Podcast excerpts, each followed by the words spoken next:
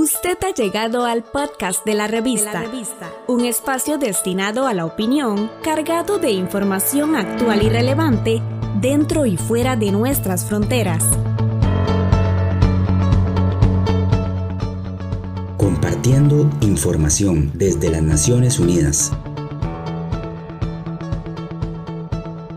Doctora María Neira, directora del Programa de Salud Pública y Medio Ambiente de la Organización Mundial de la Salud. Gracias por estar hoy con nosotros y habernos concedido esta entrevista a Noticias ONU. Mucho gusto. Encantada. Doctora, la Organización Mundial de la Salud llevaba tiempo advirtiendo de la posibilidad de una pandemia como la que estamos viviendo, creada por un, por un nuevo virus decía que era tan solo cuestión de tiempo. Sin embargo, pese a esos avisos, el COVID-19 nos ha puesto delante de una realidad, la de que nuestros sistemas sanitarios no están preparados para hacer frente a este desafío. ¿Cómo hemos llegado hasta aquí? ¿Por qué esa falta de preparación incluso en los países más ricos del planeta? Bueno, es, es, es, una pregunta la que tendremos que, sobre la que tendremos que reflexionar mucho y espero que saquemos muchas lecciones también después de esta crisis tan, tan excepcional y, tan sin precedentes y tan histórica de alguna manera, ¿no? Puede haber muchas razones. Yo me imagino, eh, o sea, es cierto que hemos tenido muchas eh, llamadas de atención sobre salud pública, hemos tenido el SARS, hemos tenido eh, el H1N1, donde se, se, alertó, se reaccionó y tal vez los países, pues de alguna manera, mm, ese estado de preparación que avanzó mucho con el Reglamento Sanitario Internacional. Tengo que reconocer que eso fue un gran paso adelante. Pero después creo que otra vez volvimos a perder un poco esa sensación de inminencia o esa sensación de vulnerabilidad y otra vez volvimos a nuestra vida normal y, se prepararon eh, ciertos países para un cierto tipo de emergencias, pero nunca eh, la preparación fue al nivel de, poder eh, responder a una pandemia como la que tenemos ahora, ¿no? Y sobre todo, algo que de alguna manera mm, todos hemos olvidado, que es que la inversión en salud pública y en sistemas sanitarios es siempre una inversión que no hay que, fin, que de la que no hay que arrepentirse, sin, sin, sin, arrepentimiento. Es decir, pase lo que pase, haya o no haya una epidemia, haya o no haya una alerta, siempre va a ser una inversión eh, eh, sin, arrepentimiento. Siempre va a ser una eh, inversión rentable. Y creo que la inversión en, prevención primaria, en prepararse para que no ah, haya los factores de riesgo que tenemos alrededor de nosotros, tendría que ser también una prioridad absoluta. Veremos ahora, después de esto, si efectivamente hemos aprendido las lecciones y reforzamos nuestros sistemas sanitarios y los blindamos lo más posible. Otra de las cuestiones que ha puesto de manifiesto la pandemia es eh, las los grandes niveles de desigualdad que existen en el mundo. ¿Cómo se refleja esa desigualdad en los sistemas sanitarios? Bueno, irónicamente, ahora mismo esta pandemia está poniendo, si se me permite la expresión, de rodillas a, países considerados entre los que tienen sistemas sanitarios más eh, más fuertes, ¿no? más, más eh, apreciados.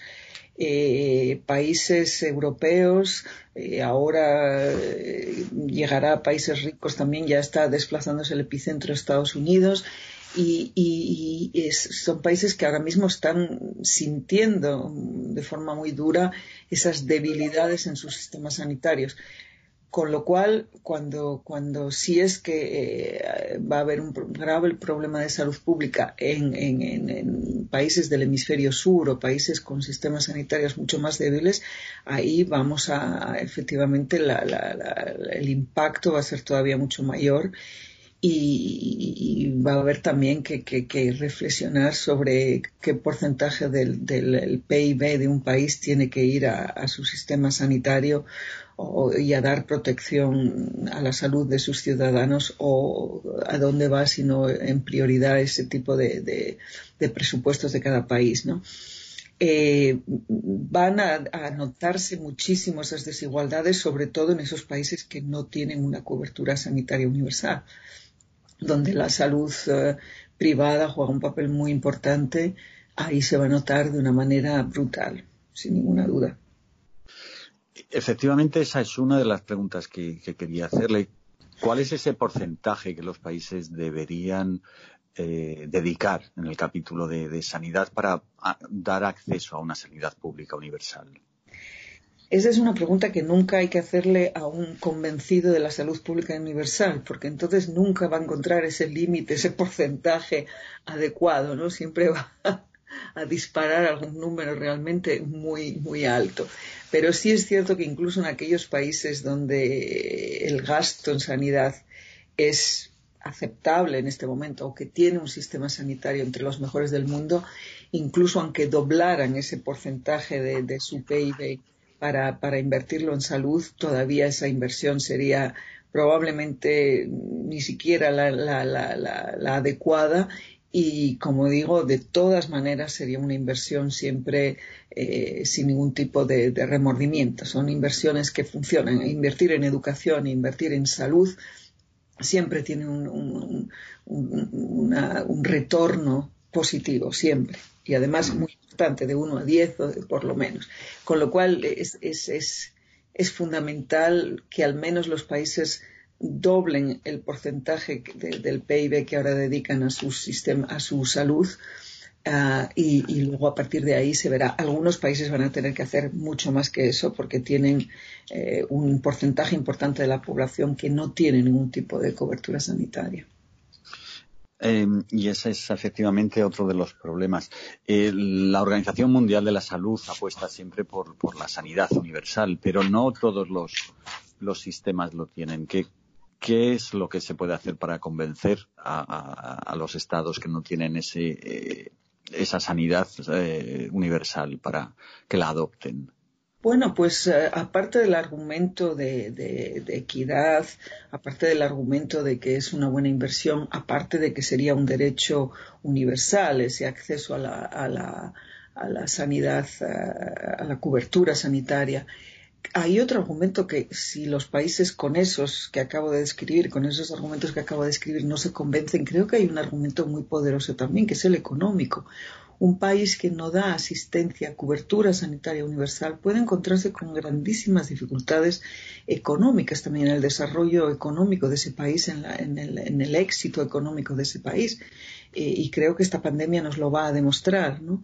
Si realmente va a haber un porcentaje de ciudadanos que no tienen acceso eh, se pierde eh, desde el punto de vista económico, si ese es el argumento que más peso político tienen algunos gobernantes, van a ver que también tiene una incidencia muy negativa en, la economía y, en el desarrollo socioeconómico de un país el no invertir en sanidad. Eh, y creo que ese, sería el último argumento, pero desde luego puede que en algunos países sea tal vez el más fuerte y el más eh, el que más convenza.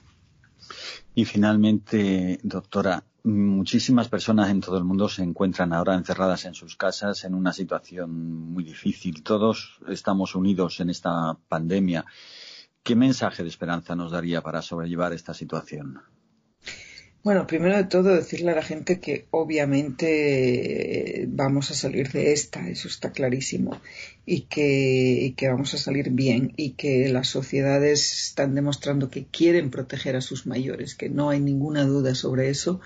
Una sociedad que no protege a sus mayores, una sociedad que necesita replantearse toda su, su ética y, y las bases de su civilización y de su progreso, ¿no? Ese sería un mensaje que vamos a salir sin ninguna duda. Y luego, pues, efectivamente, eh, intentar mm, pensar que se está viviendo un momento histórico y qué podemos sacar de este momento histórico en, eh, términos de, qué vamos a aprender, qué vamos a hacer mejor, cómo va a reforzar los lazos con nuestras familias y cómo vamos a valorar lo, lo positivo, pero que a lo mejor pasábamos al lado de ello y que todo esto tiene una parte muy fea, no cabe duda, feísima, dolorosísima, eh, económicamente mm, tremenda, eh, demoledora para mucha gente y, con consecuencias socioeconómicas que van a durar mucho tiempo, pero si somos capaces de adaptarnos, y dicen que la inteligencia es la capacidad de adaptarse, eh, si somos una sociedad inteligente, cohesionada y solidaria, intentaremos dejar atrás lo antes posible la parte muy mala de esto, que la tiene, y quedarnos solo con la parte buena.